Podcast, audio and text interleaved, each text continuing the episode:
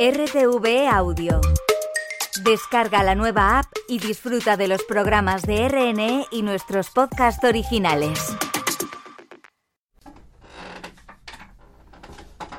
Martin, ¿es correcto que hortaliza es la comida favorita? Sol de Laguna, desde luego temperaturas muy elevadas, pero atenta. se vota el texto en el Parlamento. Por ejemplo, la mínima también fue de 32 grados. Entran en tu madre.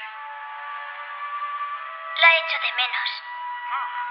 Miedo de perderla, creo. ¿Qué tiene que ver eso con todo lo demás? Absolutamente todo. El miedo es el camino hacia el lado oscuro. El miedo lleva a la ira, la ira lleva al odio, el odio lleva al sufrimiento.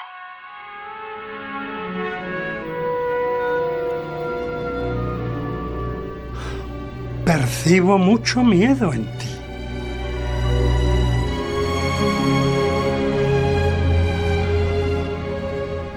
La saga de la Guerra de las Galaxias es en realidad la lucha del bien contra el mal. Un grupo de guerreros, honestos y dotados de unos poderes sobrenaturales, se enfrenta a una arrolladora fuerza del mal. En Star Wars, como casi siempre en Hollywood, ganan los buenos.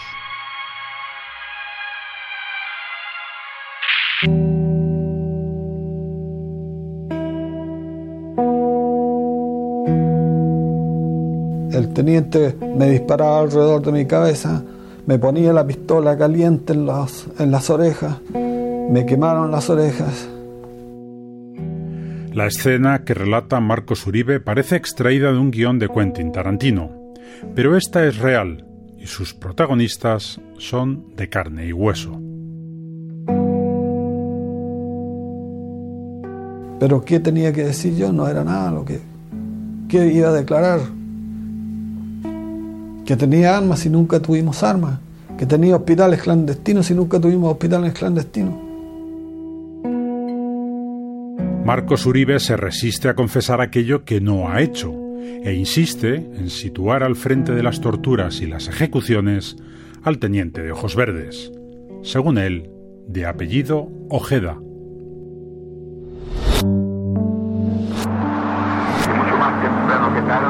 El día más terrible de mi vida.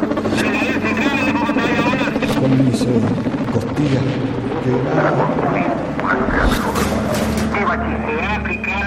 Llega el teniente de ojos verdes. Griten fuerte porque así les duele menos. Digo, quiero vivir.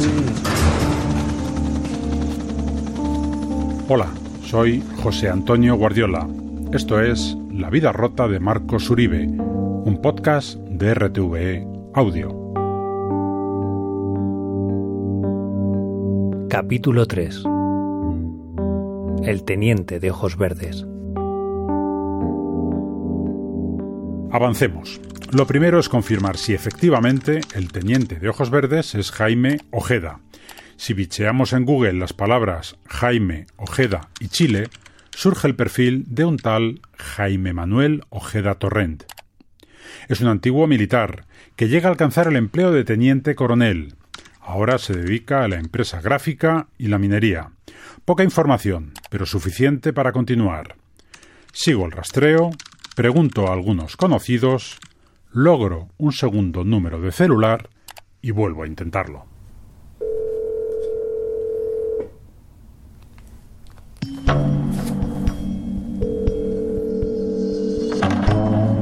Todo apunta a que Jaime Manuel Ojeda Torrent es el teniente de Ojos Verdes, pero hay que dar ya el siguiente paso. Preguntar en Chile a los presos políticos de 1973 que siguen vivos si saben quién es ese teniente de Ojos Verdes. Si yo le digo el teniente de Ojos Verdes, ¿usted sabe quién es? Sé que es Ojeda. Si yo le digo teniente de ojos verdes, ¿le viene algún nombre a la memoria? Eh, Ojeda. Se sabe. o sea, Lo tiene clarísimo. sí, lo tengo muy claro. Cuando usted le miró a, a los ojos, ¿de qué color eran los ojos? En realidad tenía tenía como los ojos medio claros. Y ese psicópata de Jaime Ojeda Torres, él se dedicaba a golpear a las personas, a los, a los presos.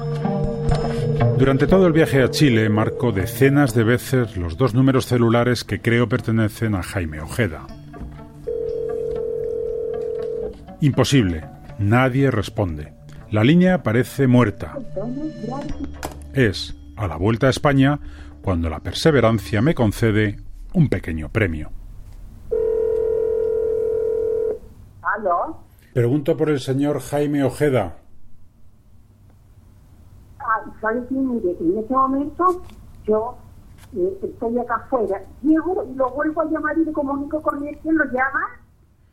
Vale, llamo a este número de teléfono entonces en cuánto tiempo? En 10 minutos más.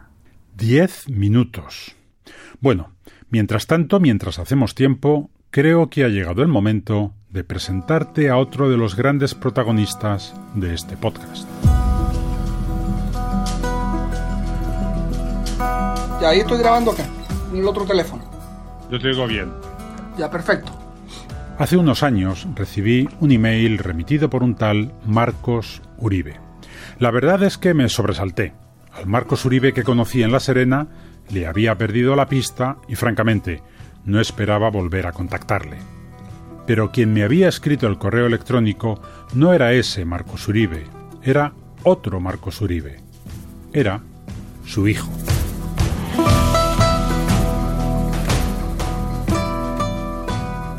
¿Tú recuerdas el primer correo electrónico que me enviaste? Creo que fue cuando te dije que mi papá había fallecido. Sí. ¿Cómo lograste mi dirección? ¿Cómo supiste que yo vivía, que existía? Había un compañero de estudios en la Unión Soviética, compañero de, de grupo musical, que trabajaba, que era camarógrafo, camarógrafo. Eh, creo, no sé si él o un amigo de él era camarógrafo en la, radio, en la televisión española. En París. Claro.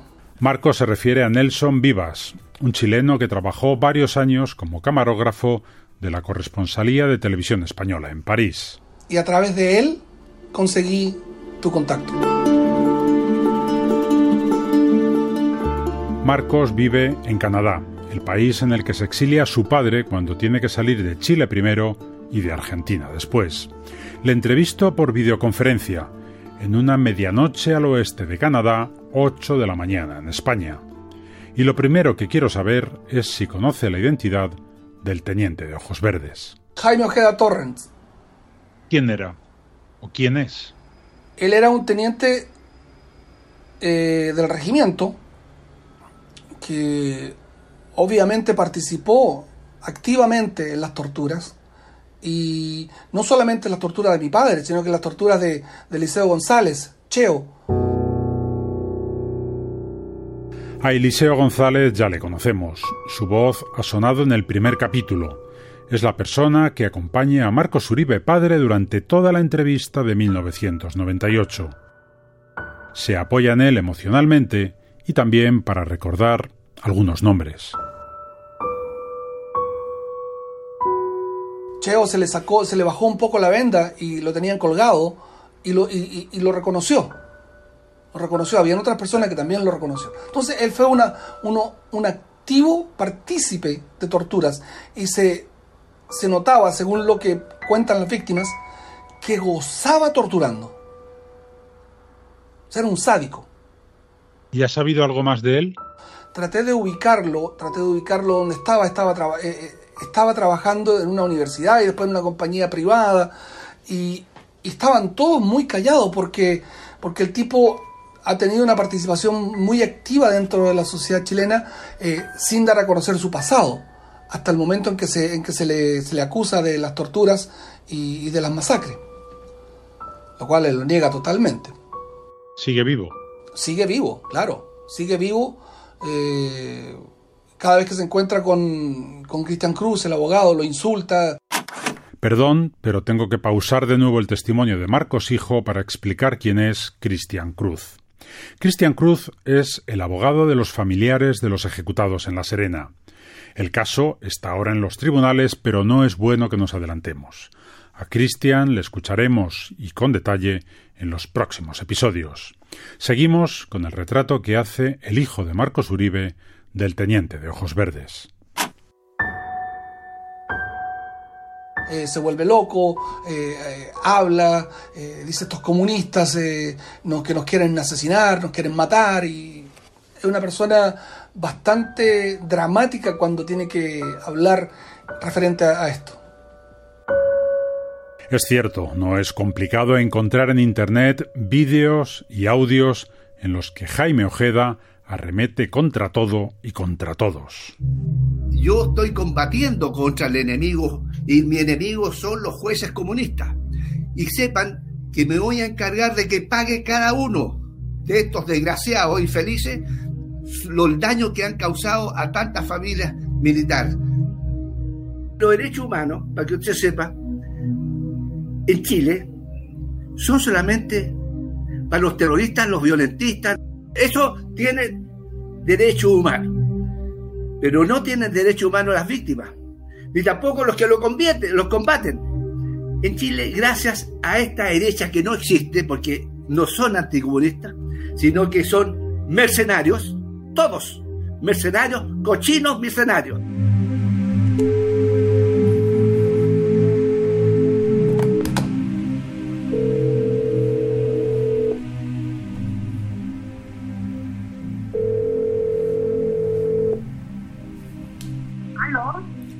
Buen día. Eh, soy otra vez José Antonio Guardiola, le llamo desde España. Ya, ¿sabes qué? Me siento llegando a la casa. Si tiene espera o corta, que subo en el ascensor y se me va a cortar. Vale, no se preocupe, aguanto, espero, espero.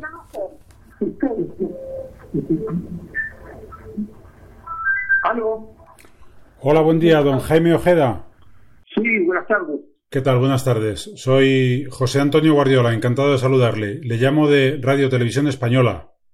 Eh, no sé si está disponible ahora mismo para que podamos hablar. Encantado, sin problema. Perfecto. De entrada, lo que más me interesa saber es cuál fue su papel durante esos días, durante los días previos, el 11 de septiembre y hasta el 16 de octubre. El caso Caraña, de general todos eh, vimos por hecho de que este general venía en representación del presidente eh, Pinochet, así lo afirmó, eh, venía con la autoridad para ejecutar. No son, no personas, ¿cómo se llama? Personas decentes, eh, sino que a terroristas. Bueno, no, fueron eh, blancas palomas, sino que eran terroristas. Cuando vimos estas ejecuciones, nos sentimos felices de que estuvieran ejecutando a gente que pretendía asesinar a civiles, militares y policías para tomarse poder. Pero algunos de los presos, además de las ejecuciones, confirman que les torturaron, que incluso usted les torturaba. Tenemos todo en contra, tenemos los jueces comunistas, los fiscales comunistas, tenemos el Partido Comunista que domina por el terror acá, nadie se atreve a contradecirlo, y las víctimas son estos eh, terroristas que actuaron desde 1973 a 1990. O sea, usted llega a haber cometido torturas. No, jamás, jamás. Y, y, y, y lo, lo, lo, lo eh, clásico de los comunistas es si a alguien interrogaron, es tortura. Es decir, todo interrogatorio es tortura. Sí hubo interrogatorio, pero tortura no. Ya. ¿A usted le suena el nombre de Marcos Uribe? No me suena ese nombre. Marcos Uribe estaba en el regimiento Arica justo cuando mataron a los 15 presos, pero él sobrevivió. Y, y, él cuenta que fue usted quien le dijo si quería vivir o morir. El tema es muy simple. Aquí es fácil contar historias y hacerse la víctima para sacar viviendo económico, porque el gran negociado de los derechos humanos no es otro que eh, hacerse de dinero del Estado. Pero entonces usted no le dijo eso a Marcos Uribe. Lo ubico a y eso para mí es más falso que Judas. en tal Marco Uribe, no tengo el internet. Estamos llenos de Marco Uribe, de paso, eh, víctimas. Sí. Lo, lo, importante también que tiene, le sugiero a usted está, eh, si usted es un verdadero eh, periodista profesional, independiente, sin sesgo. Aquí tengo que detener la entrevista para hacer una aclaración importante. La familia de Marcos Uribe me asegura que jamás ha pedido indemnización económica alguna por todo lo sufrido en el regimiento, en la cárcel o en los meses y años posteriores. Ha habido una cosa, don Jaime, y le agradezco que esta conversación sea tan franca y tan sincera, que me ha sorprendido. Yo puedo entender que usted defendiera el golpe o el pronunciamiento, pero que haya dicho con tanta serenidad eh, que, que se alegró, no sé si ha utilizado la palabra se alegró, pero que le pareció bien que hubieran matado a los 15, he de reconocer que me, me descoloca un poco. Te lo voy a poner, perdón, te lo voy a poner de la siguiente forma. Usted se alegraría de que ejecuten a alguien que quería matar a su padre o a usted, eh, lo, lo, ejecutaron por ello. Usted se alegraría.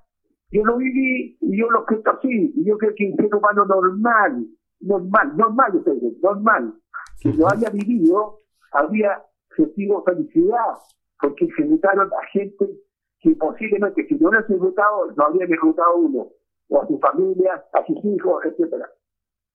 Don Jaime, ¿tiene miedo de entrar en prisión? Sería para mí un alto honor ser un prisionero de los comunistas. Solo una pregunta más, don Jaime. Yo espero que usted sea un periodista absolutamente independiente. Confíe en ello. So, solo una cosa más, don Jaime. Yo tengo los ojos marrones. ¿Usted de qué color los tiene? Yo, yo los tengo verdes.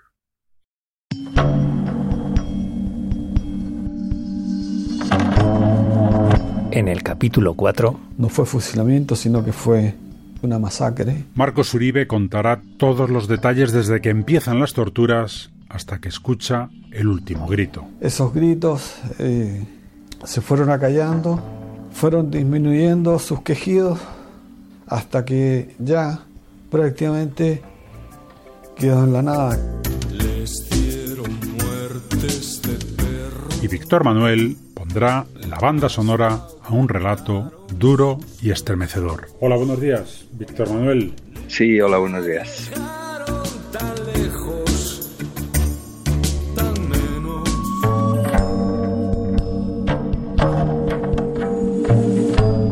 La vida rota de Marcos Uribe es un podcast producido por RTV Audio, con guion de José Antonio Guardiola y realización de Juan Luis Martín.